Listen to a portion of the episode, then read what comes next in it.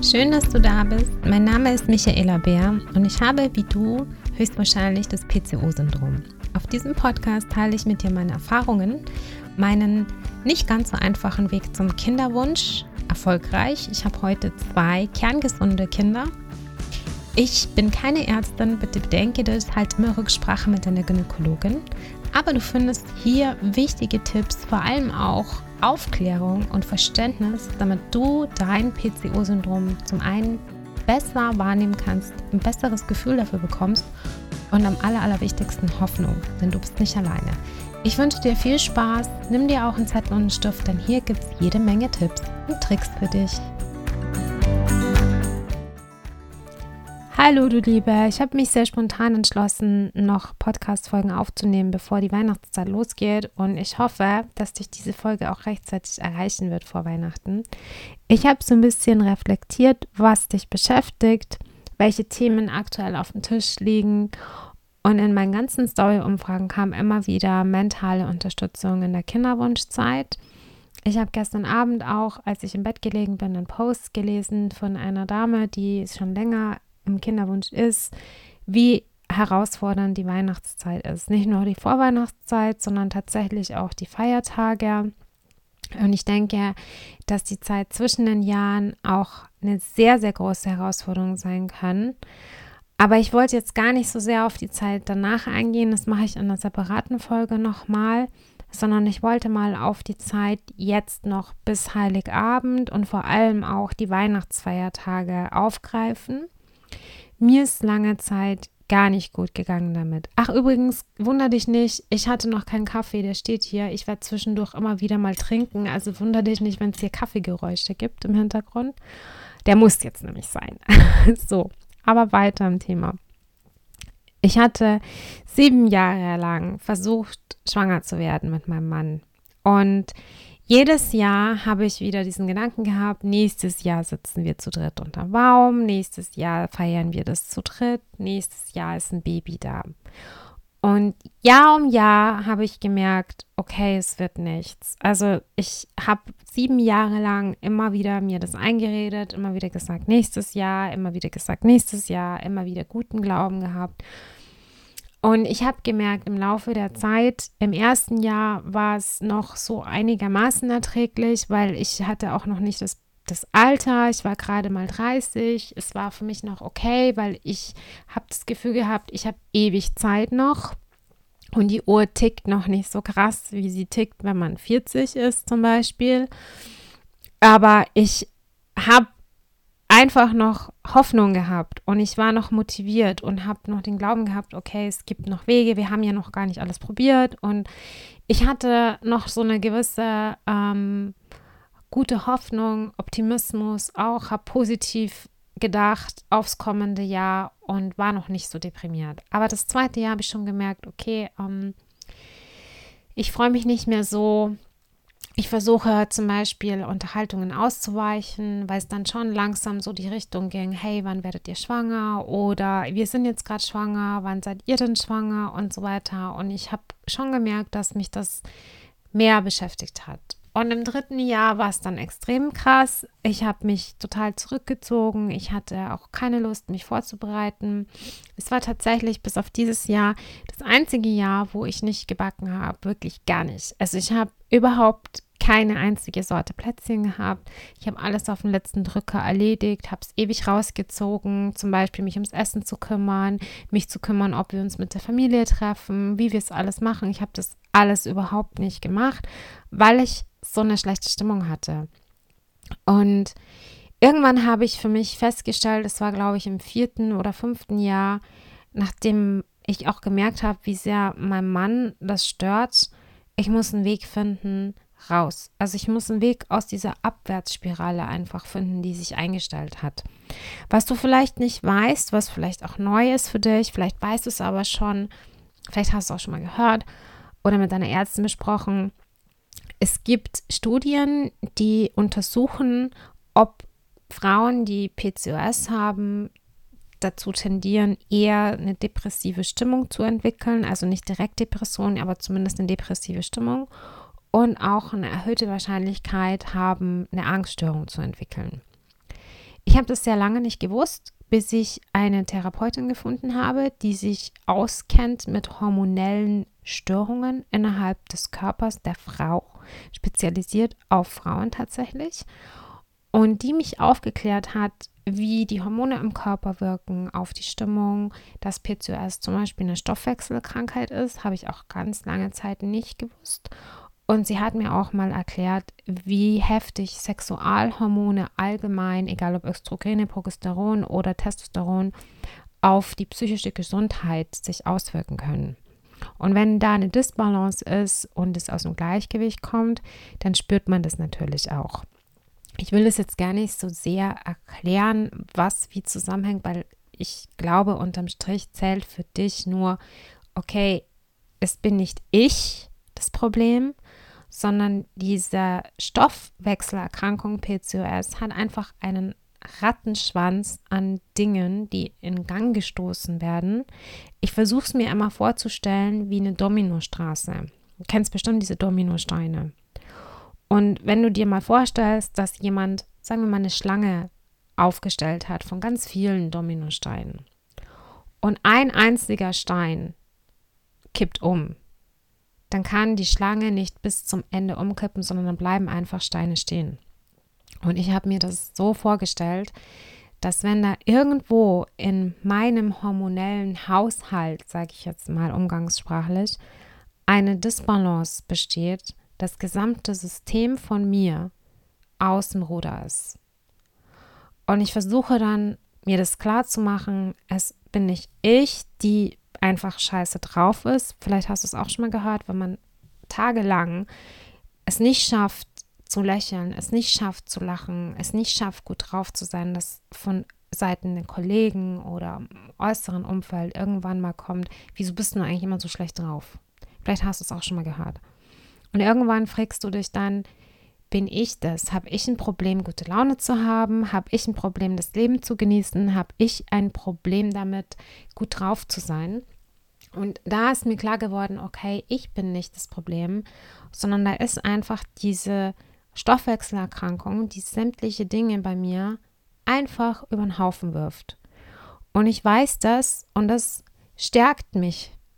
Auch wenn ich weiß, ich bin es nicht, weiß ich, okay, es gibt einen Grund, es gibt eine Ursache es gibt klitzekleine Dinge, die ich machen kann, um das zu verbessern. Also nochmal, ich lese leider sehr oft, verzichte auf Gluten, dann bist du PCOS-frei. Verzichte auf Kohlenhydrate, dann bist du PCOS-frei. Mach eine Zwiebelkur, dann bist du PCOS-frei. Nein, PCOS ist nicht heilbar. Ich packe dir hier gerne auch noch ähm, den Link rein zu der anerkannten deutschlandweiten PCOS-Selbsthilfegruppe. Da steht es auch nochmal gut erklärt. PCOS ist nicht heilbar. Weder durch Metformin, noch durch die Pille, noch durch eine Schwangerschaft. Es kann nicht geheilt werden. Die Symptome können unterdrückt werden, die Symptome können in den Griff bekommen werden, aber man kann es nicht wegmachen. Und das zu verstehen, zu akzeptieren irgendwo, hat sehr, sehr lange gedauert bei mir. Aber ich habe verstanden, wenn ich gegen meinen Körper kämpfe, wird er niemals das tun, was ich mir von ihm wünsche. Und ja, das kannst du dir so vorstellen, als würdest du ständig mit aller Kraft versuchen, eine Türe zu schließen, auf dieselbe Art. Du versuchst es jeden Tag mit derselben Kraft, mit derselben Ausgangsposition, versuchst du diese Türe zu schließen, aber sie lässt sich nicht schließen. Und je mehr du dagegen arbeitest, desto weniger Kraft hast du, desto weniger kannst du die Hoffnung aufbringen, diese Tür zu schließen. Und desto mehr merkst du den Widerstand von der Türe. Und irgendwann, irgendwann, wenn du akzeptiert hast, du kannst diese Türe nicht schließen, dann gibt es vielleicht die Möglichkeit, dass sie sich anlehnen lässt. Und damit kann man ganz gut arbeiten. In der Weihnachtszeit, gerade auch vorher, durch die ganzen vielen Events, die jetzt zum Glück, muss ich auch sagen, wieder stattfinden, habe ich gemerkt, wie viel Freude das auch machen kann, ohne Kinder zum Beispiel. ja, das sagt sich leicht, ich habe jetzt zwei, aber ich habe erkannt, dass es Dinge gibt, die ich nicht mehr machen kann, die für uns nicht in Frage kommen. Und klar ist man dann als Familie ein Stück weit ausgegrenzt, je nachdem, was für ein Kind man zum Beispiel auch hat. Ich habe nämlich auch gelernt, dass es nicht selbstverständlich ist, ein gesundes Kind zu haben. Und da kam für mich im vierten Jahr, okay, ich kann nicht mit einem Baby unterm Baum sitzen. Ich kann nicht im Winter mit einem Kinderwagen durch die Schneelandschaft stapfen. Okay, ich kann das nicht. Aber ich kann mit meinem Ehemann ein wunderschönes Weihnachtsfest erleben.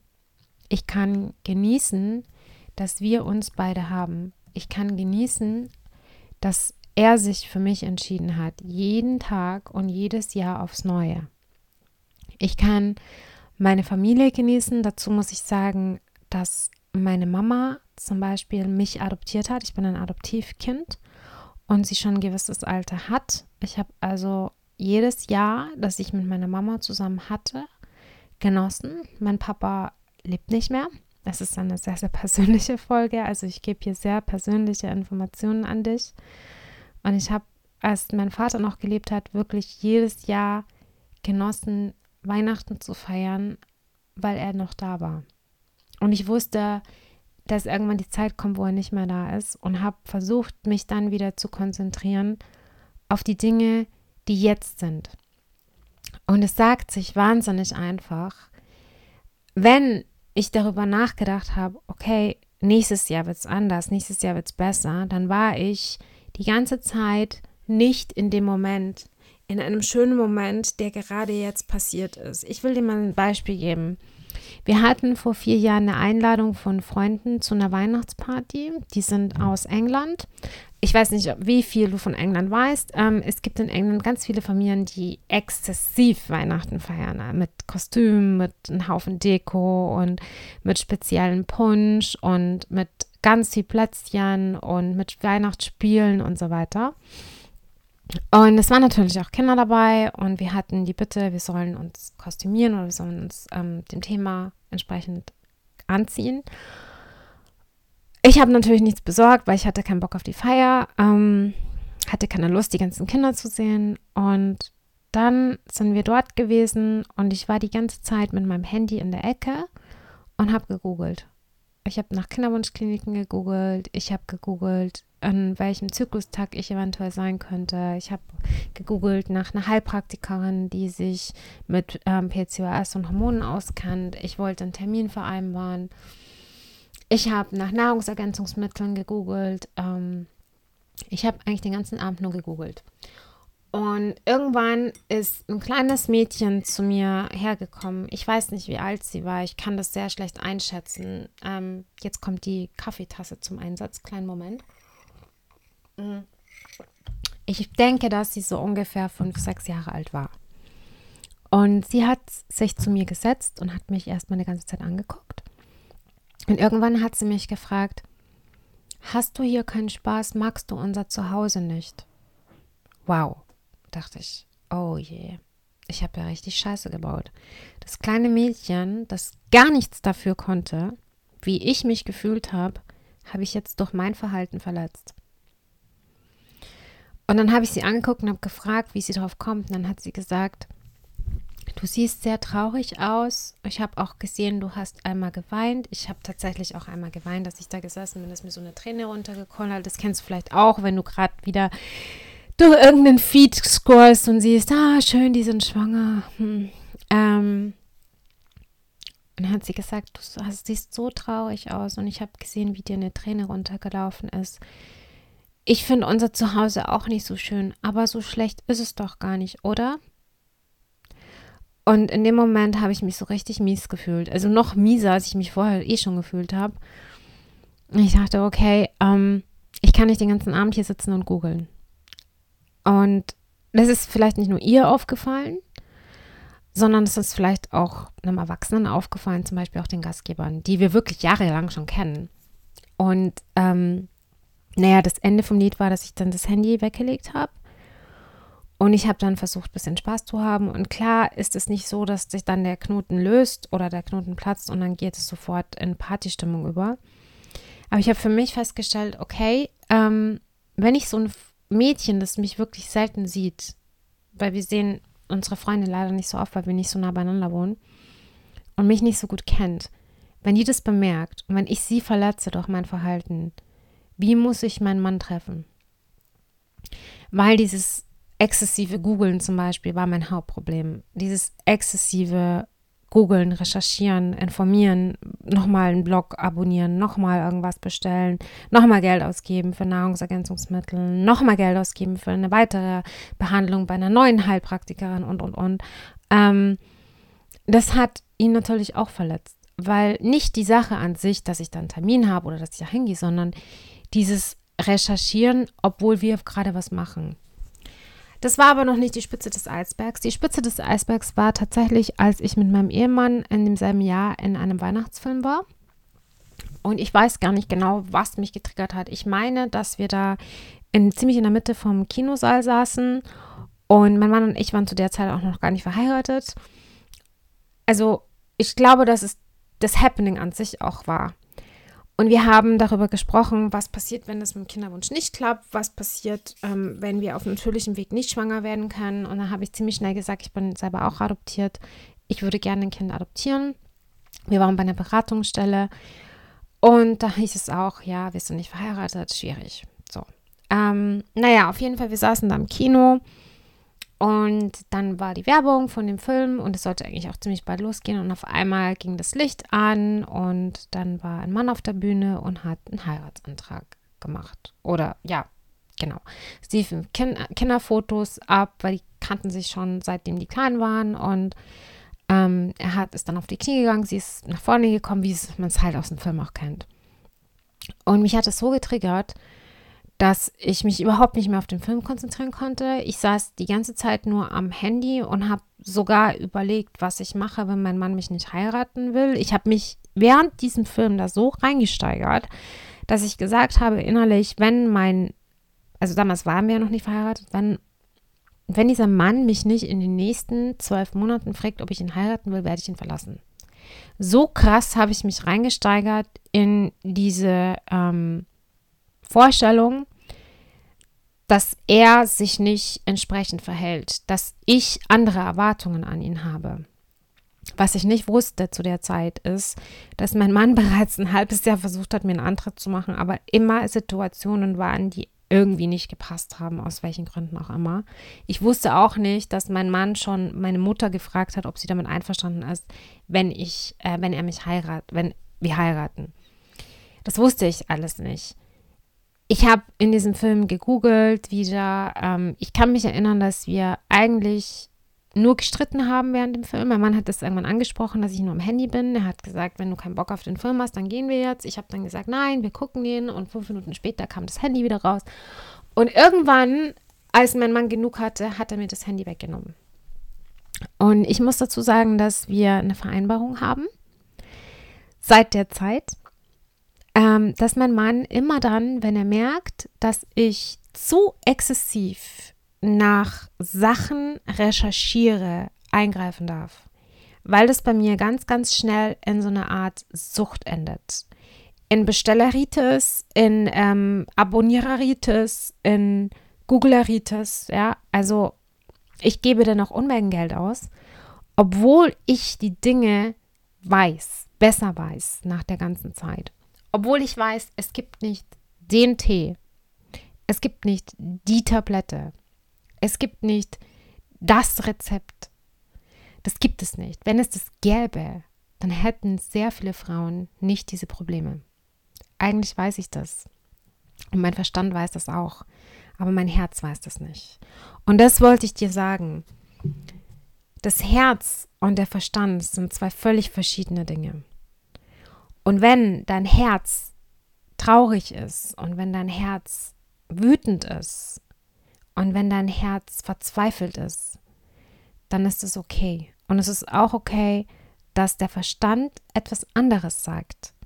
Dass der Verstand sagt, jetzt ist Weihnachten, du musst dich freuen, jetzt ist Weihnachten, ihr habt beide Urlaub, jetzt ist Weihnachten, ihr müsst eine schöne Zeit haben. dass wenn das Herz und der Verstand nicht im Einklang sind, kannst du dich auf den Kopf stellen, dann kann es unterm Strich nicht ein Plus ergeben. Ja, Minus und Plus ergibt niemals Minus oder Plus. Ja, ähm, ergibt die Plus, sorry. du weißt, was ich meine. Also, das ist etwas, was ich sehr lange nicht verstanden habe. Mein Mann hat mir gesagt, und das hat mir sehr geholfen, du bist glücklich, wenn die Dinge, die du denkst, die du sagst und die du tust, in einer Linie sind.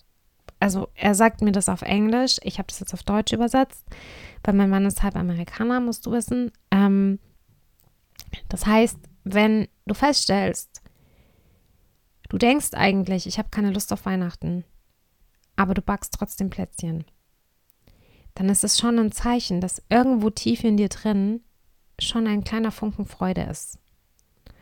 Und vielleicht hilft dir das jetzt, dass du erkennen, dass du irgendwo tief in dir drin natürlich diese Freude spürst und natürlich auch Lust hast auf Weihnachten. Bloß, dass diese Traurigkeit und diese Wut im Moment sehr präsent ist. Und was mir geholfen hat, ich sage das, glaube ich, tausendmal immer wieder, ist mentale Unterstützung durch eine Therapeutin. Es gibt Notfallnummern. Es gibt Selbsthilfegruppen.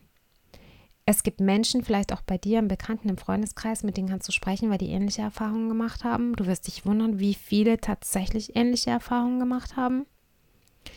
Vielleicht mit deiner Mutter, vielleicht mit deiner Schwester. Ich weiß nicht mit wem. Aber es ist wichtig, und das habe ich auch gelernt, zu sprechen. Und es ist auch wichtig, Dinge zuzulassen, Traurigkeit zuzulassen, Wut zuzulassen, Verzweiflung zuzulassen, all diese Dinge nicht zu unterdrücken und zu sagen, du musst dich jetzt auf Weihnachten freuen, sondern auch zu sagen, hey, dieses Jahr geht es mir nicht so gut und es ist okay. Ich hoffe, dass die Folge dich jetzt nicht deprimiert hat. Ich hoffe, sie hat dich nicht runtergezogen, sondern sie hat dir so ein bisschen gezeigt, dass es okay ist, was du fühlst, was du denkst, dass du dich nicht rechtfertigen musst für deine Gefühle, dass es auch okay ist, wenn dein Herz und dein Verstand nicht dasselbe Sprache sprechen und dass du aber trotzdem Hoffnung haben kannst und darfst, wenn du nicht das tust, was du denkst, sondern du anders handelst. Das bedeutet nämlich, dass da Hoffnung ist. Und auch wenn du die vielleicht jetzt nicht zulassen kannst, weil sie dir wieder Angst macht, dass es wieder schief geht, was ich völlig nachvollziehen kann, weißt du trotzdem, dass sie da ist. Ich wünsche dir von ganzem Herzen eine wunderschöne Weihnachtszeit, egal wie du sie verbringst. Ich wünsche dir, dass deine Wünsche, die du hast, sehr bald in Erfüllung gehen und vor allem, dass du als Frau glücklich bist. Wenn du irgendwie was mitteilen möchtest, wenn du irgendwas auf dem Herzen hast, dann kannst du mir ganz gerne eine DM schicken. Ich schaue immer wieder rein in meine DMs, auch während der Feiertage. Ansonsten hören wir uns vielleicht zwischen den Jahren. Das werde ich sehr spontan entscheiden. Mach's gut. Bis bald, deine Michaela.